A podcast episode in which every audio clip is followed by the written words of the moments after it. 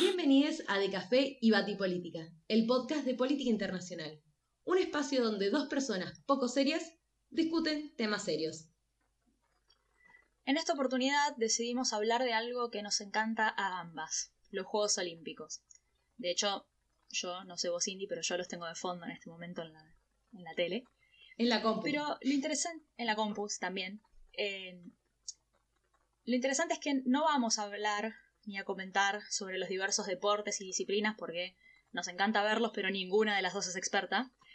Pero lo que sí vamos a hacer es charlar sobre el deporte y la política, particularmente sobre cómo, a pesar de todos los intentos que se observan de intentar desvincular totalmente a la política del deporte, esto termina resultando imposible. En función de esto, vamos a trabajar en particular con un concepto de las relaciones internacionales que es el soft power.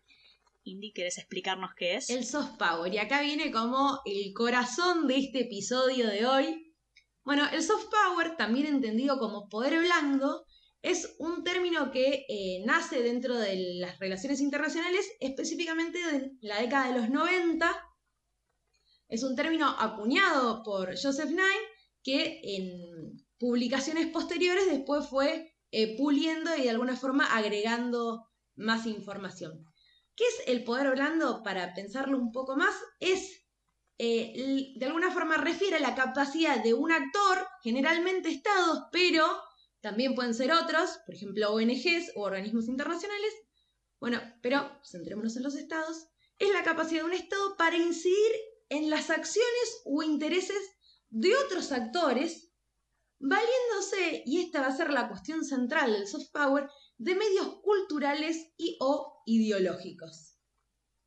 Generalmente esto acompañado con eh, los medios diplomáticos tradicionales, podríamos decir.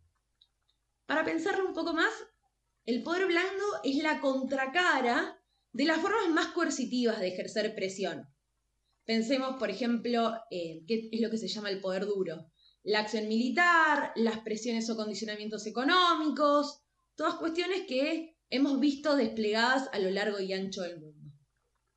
Que de hecho yo te hago un comentario aparte y esto es totalmente una anécdota autorreferencial a mis épocas de estudiante, de pequeña estudiante de relaciones internacionales. Eh, el concepto de hard power ha cambiado en los últimos años y de hecho todavía está en discusión. Hard power era únicamente la acción militar antes. El poder económico y la coerción económica era antes considerado parte del soft power. O sea, imagínate qué tanto cambió en los últimos años lo que es el poder económico que ha pasado a cambiar de categoría. El poder, esa bestia magnífica. Sí. Como lo dijo ya Foucault tiempo atrás. Eh, acá, como habrán visto, tenemos lo mejor de dos mundos. Bueno, el poder blando, entonces, de acuerdo a lo que propone Nye, eh, descansa sobre tres recursos principales, podemos decirlo. Por un lado, la cultura, los valores políticos y, obviamente, políticas exteriores. Como para ir cerrando un poco, desde la postura de este autor, eh, él entiende que es mucho más rico para estos actores seducir que de alguna forma coaccionar a el gran concierto internacional, a los otros actores, a ONGs. Pensemos eh, que hay valores tan fuertes como la democracia, la cuestión de los derechos humanos, que eh, de alguna forma son profundamente seductoras y que son un ejemplo a nivel internacional, entonces también atrae la idea de querer replicar eh, esas posturas o esas propuestas. Es, es, el maravilloso poder de la persuasión política. Exactamente. ¿Y qué tiene que ver esto con los Juegos Olímpicos? Se estarán preguntando todos ustedes. Bueno, en el caso particular de los Juegos Olímpicos 2020, porque, está bien, estamos en el 2001, el 2021, perdón, este, necesitamos la máquina del tiempo. Estamos en el 2021, pero los Juegos mantienen su nombre porque recordemos que iban a eh, desarrollarse el año pasado. Digamos, en este caso particular, eh, la ciudad de Tokio, que es la sede, y obviamente, eh, por extensión, todo Japón. Para ellos, para ellos, ser sede de estos Juegos da cuenta de un montón de cuestiones. Por un lado, de lo que es la resiliencia japonesa, esta capacidad de alguna forma de sobreponerse a todo, podríamos casi decir. ¿Por qué? Porque particularmente este año, Recordemos, obviamente, a nivel histórico, las dos bombas nucleares, entre otras cosas. Pero este año, en marzo, de hecho, se cumplieron 10 años de lo que fue el accidente nuclear de Fukushima. Y ahora, obviamente, que nos atraviesa eh, en todo el mundo la pandemia del coronavirus. Por lo tanto, eh, ya el hecho solamente de ser sede para Japón representa eh, un posicionamiento importante eh, en el mundo. Pero también lo que vamos a tener es que el rendimiento de las diversas delegaciones, que venimos viendo en estos días, por lo menos nosotras decimos, va a ser también una muestra clara de poder y va a reflejar la política de los estados en cuanto al desempeño deportivo, en el escenario internacional. O sea, va a posicionar a los estados de alguna forma específicamente dentro del mundo deportivo. Claro, digamos, para decirlo quizá eh, en términos más sencillos o, más eh, simplificados, eh, cómo se desempeñan los deportistas a, nivel internacional o en lo que son los campeonatos internacionales o mismo los Juegos Olímpicos como lo estamos viendo ahora, es un reflejo de cómo son tratados los diversos deportes en cada país, digamos. No es lo mismo el desempeño futbolístico de la Argentina, por ejemplo, que el desempeño futbolístico de la selección masculina de Estados Unidos. Bueno, no voy a hablar de la selección femenina porque son lo más grande que no hay. punto de comparación posible. Pero eh, tiene mucho que ver, digamos, no es lo mismo, no es la misma la atención que se le da a la selección masculina de, fútbol argentina, por ejemplo. Digamos, pongo Argentina porque es el país donde vivimos, ¿no? Esto puede darse en cualquier país. Eh, que la atención que se le da a deportistas de gimnasia artística o deportistas de natación o deportistas de judo incluso, eh, como vamos a ver más adelante, se dio el caso de eh, el judoka argentino que perdió contra no me acuerdo la nacionalidad de, la persona con la que perdió, pero perdió en 10 segundos. Eh, y básicamente lo que dijo es, no tengo, que no tenía plata, no tenía fondos para eh, ir a entrenar, o de hecho, para ellos competir también es una manera de entrenar. Eh, no tenía fondos para ir a competir a, a distintos este, encuentros internacionales porque no hay un financiamiento que parta del Estado, digamos, no hay eh, fondos públicos, si se quiere, para los distintos deportes. Acá, Flor, me interesa hacer una mención particular en base a esto que mencionabas vos, ¿por qué? Porque acá de alguna forma tenemos un par de aguas interesantes que es la profesionalización de los deportes, pensando en deportes amateur, no porque los y las deportistas no sean profesionales en su área, sino esto, Profesionalización en tanto que son partes de ligas que cobran por, de alguna forma, entrenar, por competir, por eh, mantener ciertos niveles o estándares deportivos. Lo que pasó con Luchenti, que de hecho perdió contra un búlgaro, em, es que eh, él no se dedica solamente al judo. De hecho, eh, se ha dedicado en todo lo que ha podido. De hecho, fue el mismo que cuando la entrevistan señala que tuvo que vender su auto para poder viajar, no es lo mismo eso que otras eh, disciplinas deportivas que nosotros ya tenemos eh, profesionalizadas en la Argentina. El apoyo para los y las deportistas amateurs es, es una cuestión problemática en la Argentina desde hace tiempo. No solamente, y por eso acá es una cuestión interesante mencionar que es un problema de una política de Estado, y esto queremos que quede claro. Es un problema que se arrastra hace mucho tiempo en la Argentina, lo vemos específicamente en el caso de este chico eh, Emanuel Lucenti, pero eh, pasa en otras partes del mundo. De hecho, em, en también estas Olimpiadas, un levantador de peso griego, también de, de lo que es la alterofilia, eh, denunció una situación similar, que él tenía que dejar básicamente entrenar porque no tenía plata para seguir entrenando y para mantenerse en las capacidades deportivas mínimas. digamos, son cuestiones, eh, por ahí nosotros lo decimos acá sentadas en un escritorio hablando sobre deporte, lo cual es muy fácil.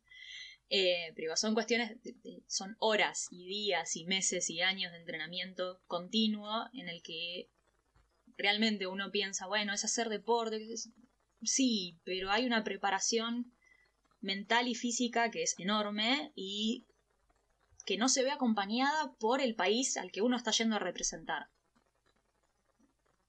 Y que de hecho el gobierno argentino, hay que decirlo, el gobierno argentino ha tenido y ha recibido críticas eh, por justamente esta razón. ¿Cuántos deportistas también han aprovechado para eh, hacer comentarios con respecto a la gestión de la pandemia, de, la crisis del COVID, porque eh, los deportistas básicamente no podían ir a entrenar a los lugares que frecuentaban habitualmente y tuvieron que hacerlo desde sus hogares, lo cual también es una pérdida de rendimiento. Entonces, eh, eso es algo que fue bastante notorio, me parece, que creo que sí es algo que hay que tener en consideración si es que alguna vez vuelve a pasar algo como lo que pasó el año pasado, que espero que no, espero que no, pero de hecho, justo eh, con esto, eh, Delfina Piñatielo fue una de las primeras en reclamar un protocolo para poder entrenar, para, en el caso de ella, para poder volver a la pileta, porque esto, una vez que se confirmaba la, postergación de los juegos, está todo bien, este año los hacemos, pero son el año que viene, o sea, pensemos que esta, eh, esta gente, estos y estas deportistas venían preparándose como mínimo desde los últimos Juegos de la Juventud en el caso de Argentina, los Juegos Olímpicos de la Juventud, pero asimismo desde Río 2016 para los mayores. Entonces, trabajos de años que de un día para otro fue como, bueno, estirémoslo todavía un poquito más. Y en tanto no se pudieran cumplir ciertas condiciones básicas, ese entrenamiento también era muy difícil. Sí, y de hecho, bueno, justo en el caso este que mencionas de, Delfina, se, ha vuelto notorio por su participación en los Juegos Olímpicos, que ha dejado eh, lo digo, lo digo por ella, no es una crítica, ha dejado mucho que desear para ella seguramente también, eh, aunque realmente el esfuerzo que ha hecho es este, comendable y hay que reconocerlo, digamos, de vuelta. Somos dos personas sentadas en un escritorio hablando sobre deportistas. Claro, de altísimo rendimiento. Comentar. Sí. Pero vamos a ver que la cuestión eh, de la política no solamente está pensada en cuanto eh, a cuánto invierten los estados, valga la redundancia, en eh, sus deportistas, en las diferentes disciplinas, que entendiendo también esto, que el deporte también te posiciona en el mundo, vamos a ver que eh, hay, diferentes intereses en, esto. De hecho, si pensamos en, los tableros de medallas, Estados Unidos es un histórico campeón de medallas. Eh, entonces también eso nos da cuenta de un interés particular pero también vamos a ver que hay otros países que en su afán de conquistar medallas han incurrido en otras prácticas. Sí, yo tengo un comentario antes de hablar de, mi querida madre patria. No estoy hablando de Argentina, estoy hablando de Rusia, que es... La segunda madre patria. Eh, tengo un comentario en función de, esto que decías de Estados Unidos, de, de, la presencia de Estados Unidos en el medallero. Y es que la relación de, o la competencia de, eh, la competencia de poder entre Estados Unidos y China en el panorama internacional se ve también de alguna manera reflejada en el medallero y, al punto de que el medallero se refleja en función de la cantidad de medallas de oro. Es decir, el que más medallas tiene de oro es quien va primero en el medallero. Como China está primero en el medallero, por cantidad de medallas de oro, lo que hizo Estados Unidos en varios medios de comunicación fue contabilizar por medallas totales, porque por medallas totales Estados Unidos tiene más medallas que China. Y eso de alguna manera es un indicador muy fuerte de qué tan profundo corre la competencia entre Estados Unidos, que se sabe es una potencia mundial, eh, frente a China, que es de alguna manera una potencia que viene creciendo un montón desde los últimos 30 años. Más de 30 años. Pero ahora vayamos a, comentario aparte, vayamos de vuelta a... Eh, Hablar de la madre patria. que es la segunda madre patria, que es Rusia. Y es que en el año 2017, si mal no recuerdo, fueron sancionados eh, porque los deportistas utilizaron una campaña de doping desde el Estado. Es decir, el tema del dopaje se hizo desde una institución del Estado, lo cual permitió de alguna manera que ciertas irregularidades pasaran desapercibidas. Esto obviamente fue un escándalo a nivel internacional. A Rusia se le prohibió competir este, por los próximos, digamos, la, idea, la, sanción era por los próximos cuatro Juegos Olímpicos o cuatro años. Cuatro años, o sí. Cuatro años. Por ahí andaba el asunto.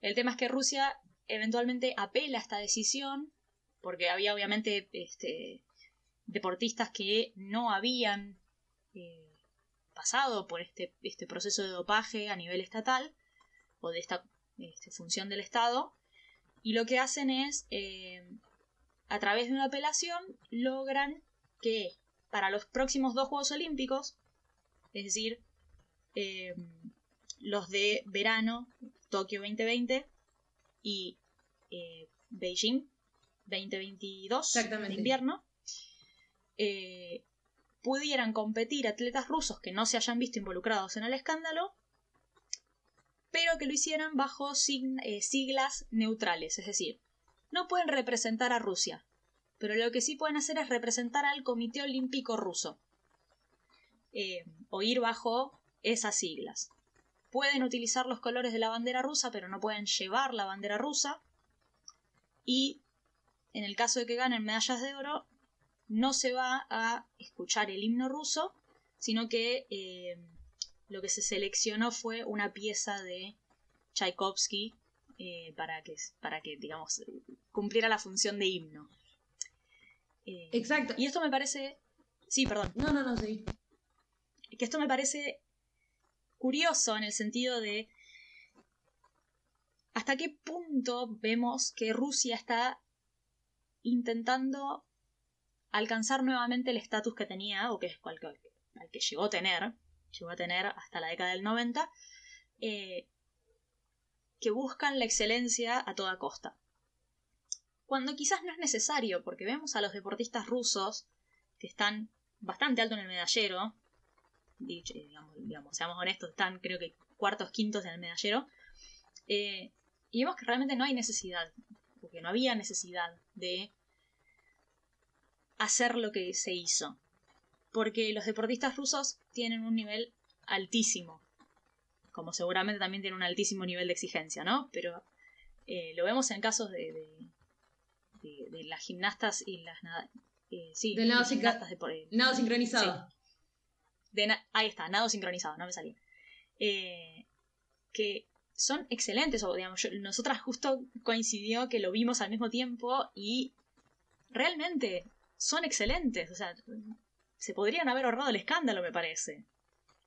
Claro, lo que vemos acá, que de hecho va a estar vinculado por ahí con otras cosas que mencionemos más adelante, es que por algunas veces el nivel de exigencia es tan alto que, eh, bueno, en este caso fue fue una opción eh, incurrir o cometer eh, esto que de alguna forma fue una falta, pensando sobre todo incluso en, aquellos y aquellas atletas que no habían participado de este programa de doping estatal, digamos.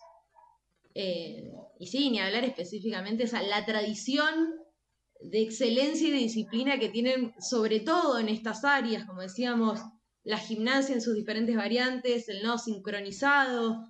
Em, una cuestión interesante esto que, que decís, Flor, porque decís el poderío de Rusia hasta la década de los 90. Sí, no. O sea, porque hasta la década de los 90 teníamos la Unión de Repúblicas Socialistas Soviéticas. O sea, obviamente Rusia como un centro indiscutible de poder, pero em, lo que vemos es que este escenario internacional eh, luego del 91 cobra eh, otra morfología y de alguna forma es Rusia queriendo posicionar, alejándose, una cuestión interesante, alejándose igual de esta lógica de, guerra fría ya caduca.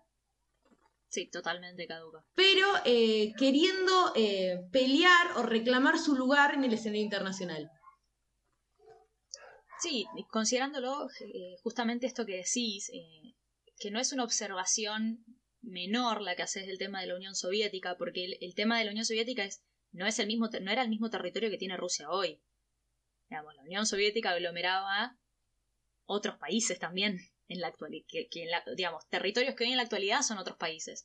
Entonces tenemos un montón de deportistas bielorrusos, un montón de deportistas ucranianos que están ganando medallas y que en otra instancia lo hubiesen hecho bajo bandera soviética. Que de hecho, digamos, no estos mismos deportistas porque claramente ha pasado tiempo desde el 90 para acá. Claro, pero son todos más chiquitos, no se preocupen. Sí. Este, pero que sin duda eh, más de uno debe haber competido en una Olimpiada bajo, la, bajo bandera soviética y después bajo la bandera de, de, otro país. Es muy interesante, pensemos esto, hablamos de las banderas y por un lado esta sanción a la que de alguna forma eh, se le acusa a Rusia, o sea, esta sanción eh, que se le achaca a Rusia de no poder eh, mostrar sus símbolos, no mostrar, no poder hacer sonar el himno. Y acá va a haber una cuestión muy importante de las banderas. Decíamos, sí, los colores de Rusia, pero obviamente va a ser van a ser las naciones las grandes, las grandes imágenes de estos juegos. De hecho, vemos Argentina, vemos estos países. ¿Qué pasa entonces cuando tenemos deportistas que no tienen un lugar, que no tienen de alguna forma, no porque no lo hayan tenido, sino que por diversas situaciones, en su mayoría políticas también, que vamos a ver, como decíamos, lo político es una esfera propia de la vida y va a estar vinculado a otro montón de cuestiones. ¿Qué pasa cuando las condiciones no se dan para que estos y estas atletas eh, lo hagan dentro de los márgenes de sus países? Bueno, lo que pasa en ese caso es lo mismo que pasó en Río 2020, 2026. Ya estoy. Las fechas no son lo nuestro.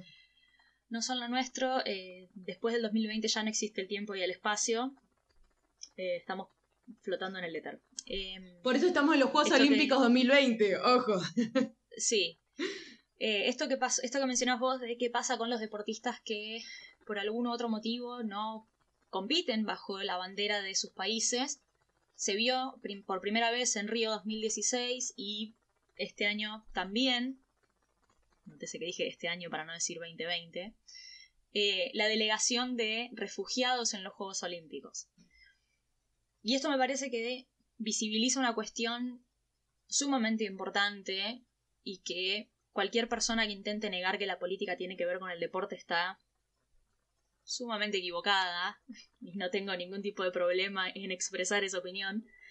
Eh, cómo estas personas que han tenido que escapar de las peores adversidades que son imaginables para nosotros, eh, están hoy en día compitiendo en este altísimo nivel frente muchas veces frente a compatriotas o ex compatriotas, si se lo quiere decir de esta manera, eh, y frente a otros deportistas eh, de igual nivel, están entrenando sin necesidad o sin haber pasado por las mismas condiciones adversas que pasaron ellos.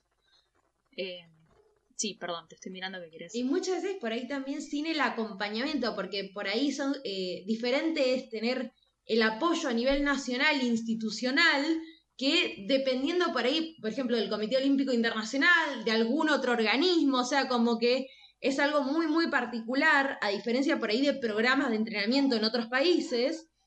Y sobre todo, a ver, que de hecho lo mencionábamos con Delfina, eh, llegaron a los Juegos Olímpicos, clasificaron, o sea, los más altos niveles, gente que de alguna forma se ganó su lugar, o sea, más allá de los resultados que obviamente como decíamos, el medallero también da cuenta de este posicionamiento a nivel internacional, es, em, son atletas, mejor dicho, que alcanzaron las condiciones necesarias para participar.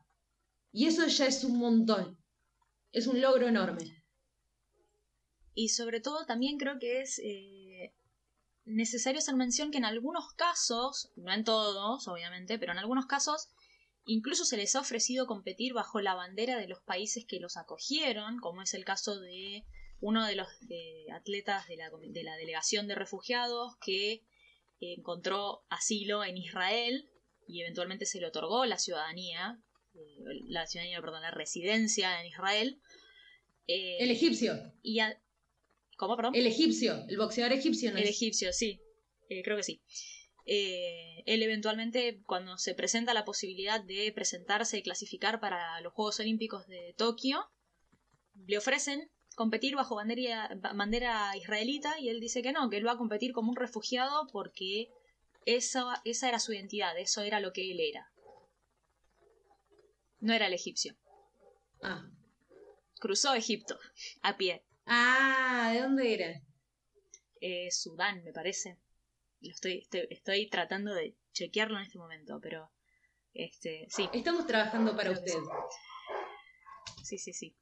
De alguna forma, lo que, lo que esto nos muestra es que la identidad también forma parte, o sea, como decíamos, en cuanto a la política y a los derechos, también entendiendo derechos en un sentido amplio, eh, bajo el gran paraguas de los derechos humanos, eh, los derechos políticos son una categoría inalienable y de alguna forma respetar la identidad de estas personas eh, también da cuenta de ello.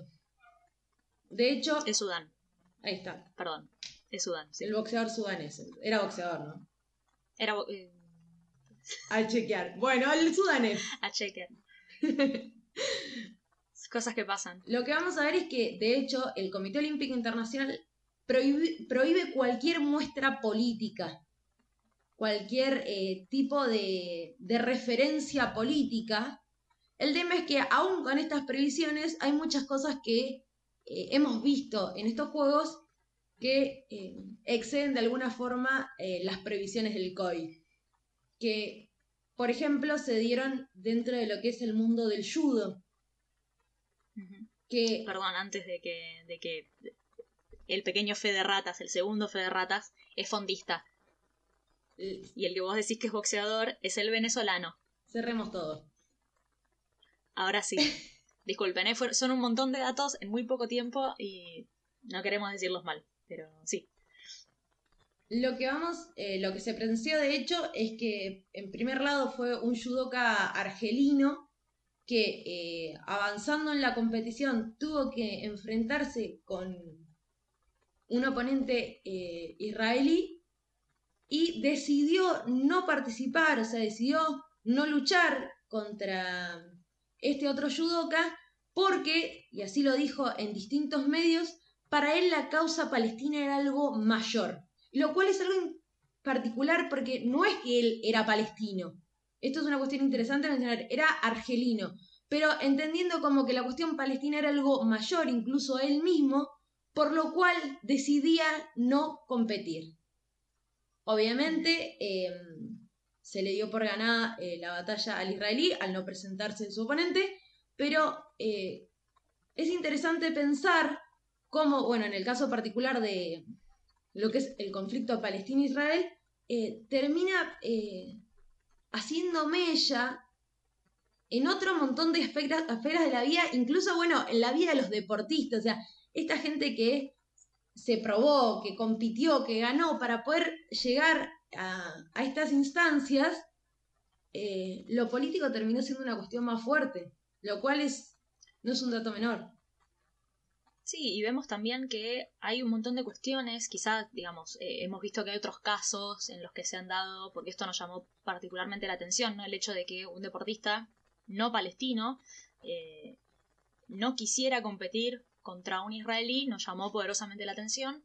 Vimos que se han dado situaciones similares eh, en distintos deportes hace un par de años, incluso creo que el primer caso que notamos fue en 2009 de un nadador iraní que también decide no competir contra eh, no competir en el en el grupo que le tocaba porque había un nadador israelí entonces vemos que la política en estos casos es inescapable, no se puede desvincularla de eh, los deportes y no debería desvincularse tampoco, porque también es una manera de visibilizar, y ahora corriéndome un poco de todo el tema de, Israel-Palestina, eh, también sirve para visibilizar luchas sociales.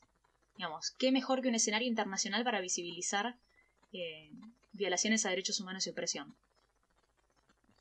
Cuántas cosas han pasado a lo largo de los años, eh, de deportistas, por ejemplo, negros, eh, levantando el puño en señal de protesta, que obviamente luego el Comité Olímpico Internacional decidió aplicar un artículo en el que decía que se prohibía cualquier tipo de manifestación política o de protesta en el podio y sin embargo vemos que hay deportistas que lo siguen haciendo porque las causas sociales son más fuertes, es decir, tienen más peso que una medalla de oro.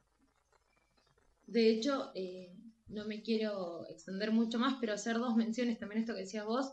Eh, dejar en claro que igual entendemos las diferencias eh, de lo que es la cuestión del conflicto Palestina-Israel y después lo que son las tensiones particulares entre Irán e Israel.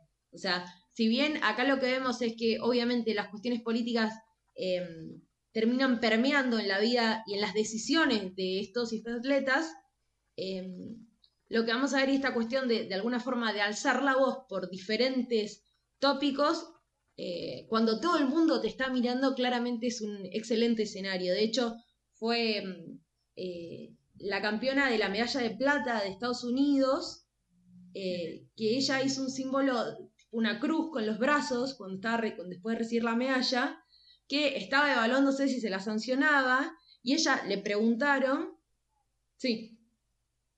No, que de hecho, esto que decís que estaban evaluando si la sancionaban o no, eh, esto lo leí ayer, lamentablemente, por un lado bien, pero digamos, lamentablemente el tema de si la, la, investigación o la sanción, si, si la iban a poner o no se la iban a poner, eso quedó suspendido, lo cual es bueno, eh, porque se produjo el fallecimiento de su madre, lo cual no es bueno, lógicamente, pero frente a esta situación en la que ocurrió el fallecimiento de la madre de la deportista, el COI decide suspender la investigación eh, sobre si lo que había hecho ella en el podio o no era... Eh, Político, no.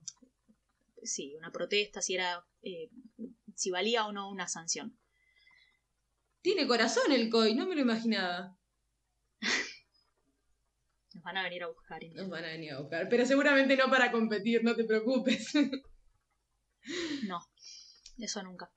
Lo que podemos ver entonces, a modo de síntesis, es que los Juegos Olímpicos son una clara muestra. Los Juegos Olímpicos, entre otras competencias, pensemos en los mundiales, pensemos en el caso eh, de nuestra región, en los panamericanos o los sudamericanos, obviamente en otras competencias de acuerdo a los deportes particulares, lo que vamos a ver es, el deporte es una muestra clara de poder, es una forma de posicionarse en el mundo y también da cuenta del interés que tiene ese país eh, por este aspecto específico que también forma parte de un aspecto fundamental de lo que es el desarrollo de la vida humana, el deporte. Y sin duda, de alguna manera también nos permite ver qué tan amplio es el espectro de lo que nosotros entendemos como poder, porque generalmente la, acepción eh, o la noción más común de lo que es el poder es, por un lado, el poder militar y por otro lado, el poder económico, y decimos, ah, porque son potencia y tal, que tiene hay una clara dominación de un país por sobre otro, y en algún sentido eso es verdad, pero vemos que hay cuestiones mucho más sutiles, mucho más simbólicas, en las que se dan situaciones de eh, puja entre poderes, como de vuelta, me, remito al ejemplo de el medallero eh, China-Estados Unidos y cómo lo interpreta Estados Unidos el medallero. Digamos, es tan clara la puja que al no poder, al no tener eh, una mayor cantidad de medallas de oro para quedar en primer lugar, los Estados Unidos ¿qué hacen? Contabilizan todas las medallas. Entonces, esa cuestión simbólica es reflejo de algo que va mucho más profundo. me parece que eh, ejemplificarlo con los Juegos Olímpicos de alguna manera lo hace quizás más eh, accesible o, visible, si se quiere, a personas que quizás no, no se sientan a leer libros aburridísimos como nosotros. A, nosotros nos entretienen, pero para muchas personas pueden ser. A veces, seamos sinceras, no todo es tan interesante. A veces, no, no, sí, no todo es fácil de leer. De hecho, esta cuestión también, en algo que ya hemos mencionado con lo que era eh, el Comité Olímpico Ruso, presentado bajo esas siglas, las siglas de rock en estos Juegos, eh, el nivel de alguna forma de exigencia que van a tener los diferentes deportistas, los y las diferentes deportistas, de alguna forma también va a generar no solamente estas fallas a nivel eh, global, como pensábamos en el caso eh, del Comité Olímpico Ruso en cuanto a su sanción, sino también que puede generar quiebres en cada uno o en cada una de los deportistas.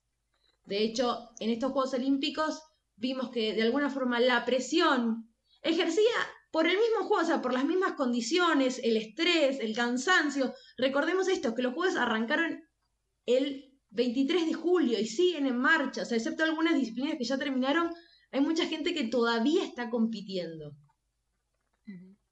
Y lo que hemos visto también es que las condiciones no siempre son las mejores para competir y hay que tener también la fortaleza suficiente para poder blanquearlo. Sí. Porque también, digamos, enfrentarse a eh, las críticas que vienen después de, por ejemplo, voy a dar el caso que, al, que, al que sé que estás apuntando, que es el de Simone Biles, las críticas que recibe el deportista o la deportista por decir no puedo. Yo sé que llegué hasta acá, pero no puedo. Y son críticas que recibe, y digo críticas porque también reciben apoyo, pero digo, las críticas mayormente siempre vienen de personas que son como nosotros y que están sentadas en un escritorio detrás de una pantalla. Eh, porque realmente todo lo que fue eh, el apoyo que se le mostró a Simone Biles cuando decide retirarse de la competencia por grupos, el All Around, eh, fue tremendo y, digamos, recibió apoyo de deportistas a nivel global. No es que fueron únicamente deportistas estadounidenses que dijeron, está bien, te apoyamos, entendemos por lo que estás pasando. No, recibió apoyo de ni más ni menos Nadia Comanensi, que fue eh, campeón olímpica por parte de Rumania en el 76, si mal no me acuerdo, eh, que fue básicamente la, persona que recibió el puntaje perfecto y que fue como eh, la gimnasta legendaria hasta que llegó Simone Biles. y ha recibido realmente muchísimo apoyo y también ha permitido visibilizar esta cuestión de decir hasta qué punto los, y las atletas se esfuerzan y se empujan y se obligan a sí mismos a ser perfectos, porque esa es la palabra, se empujan a ser perfectos, que llegan a un punto en el que básicamente pierden control de su cuerpo, porque esos son los twisties, es eh, perder totalmente el control del cuerpo, que es algo que ya Simón Biles en entrevistas ha, ha aclarado, es decir, no sabes, estás en el aire y perdes los puntos de referencia y no sabes dónde vas a caer o cómo vas a caer en ese momento tenés que plantearte o haces algo riesgoso y te, eh, te enfrentás al riesgo de lastimarte severamente o decidís parar. Y si decidís parar, tenés que enfrentarte a todo lo que viene después. De hecho, eh, pensemos que eh, en el caso particular de gimnasia se denomina twistis, pero esto de, perder la noción, sobre todo en estos niveles de, tanto trabajo y de tanto cansancio, esto puede pasar, de hecho, otros y otras gimnastas también, sobre todo después de que ella decide no competir en, en estas dos pruebas primero, que después, mención particular, ella gana en Viga, ganó la medalla de bronce en Viga, eh, decide, decidiendo como volver a la competencia, eh, otros gimnastas han, señalado, mira, esto te puede pasar en cualquier momento. Le puede pasar a otras personas también, pero el problema es que nosotros, nosotras hacemos pruebas que la mayoría están en el aire o de alguna forma quedamos en el aire y entonces es muy peligroso y lo principal es eh, preservar, eh, preservarse cada uno. o sea, evitar una lesión obviamente porque esto terminaría siendo un parate en la vida deportiva y obviamente preservarse a nivel, en el caso de ella, eh, a nivel de la salud mental, lo cual ha sido algo celebrado, no solamente por eh, gente de la talla de Nadia Comaneci, sino hablando de otros medallistas, como el caso de Michael Phelps. Sí, sí, sí, sí. Y también, bueno, eh, un sinnúmero de, de atletas que también han mostrado que no, digamos, nosotros lo señalamos en gimnasia artística, pero se da en otros deportes también, en, el golf se le dice yips, me parece, Eh, es, un, es, un, término gracioso, le dicen yips, pero es, realmente algo muy malo. Eh, y también es algo que se da, por ejemplo, en el tenis, eh, que de hecho, si después cuando lleguemos a la parte de las recomendaciones, si ven la recomendación que tengo para esta quincena, Naomi Osaka lo dice en un momento, o el entrenador de, de Naomi, Osaka, Naomi Osaka lo dice en un momento, es, ella estaba en la cancha, su cuerpo estaba en la cancha, pero ella no estaba ahí. Lo cual es tremendo, es como estás presente pero no lo estás. Y todo te sale mal y después tenés que lidiar con esa pérdida. El problema también, eh, hablando esto del apoyo, sobre todo esto decíamos, el apoyo desde el, mundo deportivo acompañó a Simone Biles eh, y obviamente la población en general, más allá de, de, los deportistas y las deportistas, eh, el problema es muchas veces cuando aún dando lo mejor de cada uno de nosotros, ese apoyo no está. Y al contrario, se vuelven en críticas, en comentarios hirientes y de alguna forma eh, una búsqueda en realmente lastimar a, ese atleta, que fue nada más ni nada menos que el caso, por ejemplo, de Delfinia Piñatielo. Que ella está clasificada para competir en los 800 metros y no ganó, y llegó al En los, perdón, los 800 y en los 400. Y en los 400. Em, y si bien ella estaba contenta y algo que ella remarcó esto, bueno, para mí es un honor estar acá entre estos atletas que obviamente son de nivel olímpico, eh, el nivel de maltrato que recibió en redes sociales fue brutal. Sí, sin ir más lejos, ella hacía hacía streams en Twitch y tenía como una cuenta secundaria de Instagram en la que compartía eh, ciertos momentos de manera quizá más pública y más, relajada. Eh, y este episodio de odio injustificable eh, y, de alguna manera violencia hacia ella hizo que cerrara su cuenta de Instagram, borrara todo su contenido de Twitch y avisara que no iba a hacer más streams. O sea, es de alguna manera la obliga a retirarse hacia adentro de sí misma y, replegarse hacia adentro de sí misma porque ser una figura pública se convierte en una actividad de alto riesgo, digamos.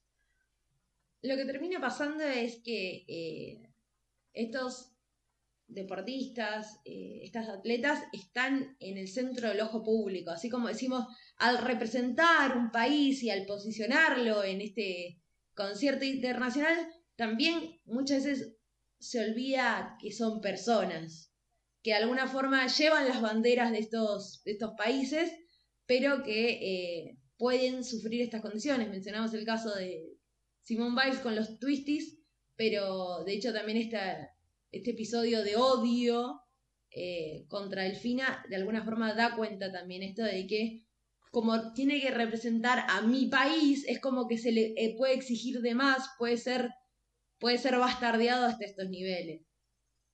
Lo que nos da cuenta de esto es que, decimos, el poder se ejerce hacia afuera, pero bueno, también hay un poder que se ejerce sobre estos competidores. Básicamente. Y por ende, para ya ir cerrando, queremos, eh, en línea con esto decíamos, el deporte como un poder eh, ejercido dentro del ámbito internacional, específicamente en el caso de los Juegos Olímpicos, queremos dejarles algunas recomendaciones eh, para eh, que puedan seguir aprovechando eh, el deporte. Por un lado, mencionar que, y esto con mucho pesar, que esta semana quedó fuera la selección argentina de básquet contra una Australia que defendió mejor, supo convertir más puntos. Eh, si bien eh, llegamos, eh, de hecho, lo más importante es pensar que nuestros jugadores se metieron nuevamente en los cuartos de final. Pensemos que desde Beijing 2008, no, desde Atenas 2004, donde se gana el oro, en Beijing 2008 se gana el bronce y a partir de entonces la selección argentina siempre estuvo llegando a los a, los puntos más altos de la competencia en los Juegos Olímpicos. Y en relación a esto, y obviamente a la despedida de Luis Escola, que durante 22 años llevó los colores de la bandera argentina al básquet internacional, les quiero recomendar Jugando con el Alma, Es una docuserie que está en Netflix que narra eh, cómo se conformó el equipo de básquetbol de la selección argentina en el 2004 y de alguna forma cómo se entrenaron eh, para lo que fue finalmente conquistar el oro de Atenas 2004. En línea con esto que decís eh, y también con la temática de la quincena, eh, creo que en primer lugar es necesario dar cierto reconocimiento a los argentinos y argentinas que han competido en estos juegos, a veces eh, con resultados adversos y con resultados que no esperaban, pero también afrontando la adversidad que fue el entrenar y prepararse durante una pandemia. Y en este sentido, corriéndome de lo que es Argentina, mi recomendación de la quincena es la docuserie de Naomi Osaka. Eh, la docuserie está disponible en Netflix, son tres capítulos y es básicamente un seguimiento que se hace de Naomi Osaka luego de que ella ganara en 2018 el US Open eh, y cómo eso de alguna manera le dio cierta visibilidad, eventualmente convirtiéndola en una figura un poco más reconocida, más famosa y obviamente permanentemente bajo el escrutinio del público. Eh, y bueno, en función de esto también las consecuencias que obviamente eso tuvo en ella, no solo como profesional, sino como persona. Pero me parece que es una, es una docuserie para, para tener en consideración. Lo que, tiene interesante, lo que tiene interesante también es que, bueno, Naomi Osaka en estos Juegos Olímpicos eh, hubiera, perdón, juega de local de alguna forma simplemente eh, por estar acá, siendo Japón la sede, siendo Tokio específicamente la sede que los aloja. Mm. Y no es un dato menor, ella fue la que prendió el, pebetero en la ceremonia inaugural. Más allá de que después eh, lamentablemente quedó fuera de, la competencia en tenis y no, no llegó al medallero, eh, de por sí el reconocimiento de ser la atleta que ha llegado a encender la llama olímpica, eh, creo que es notable. Bueno, esperamos que lo hayan disfrutado queda mucha más política y mucho más deporte por ver. Recuerden que ahora arrancan eh, los Juegos Paralímpicos, eh, o sea, esto recién ha comenzado, eh, queda mucho por ver, así que esto es todo por ahora, pero les esperamos en la próxima edición de, de Café y Política. Adiós. Adiós.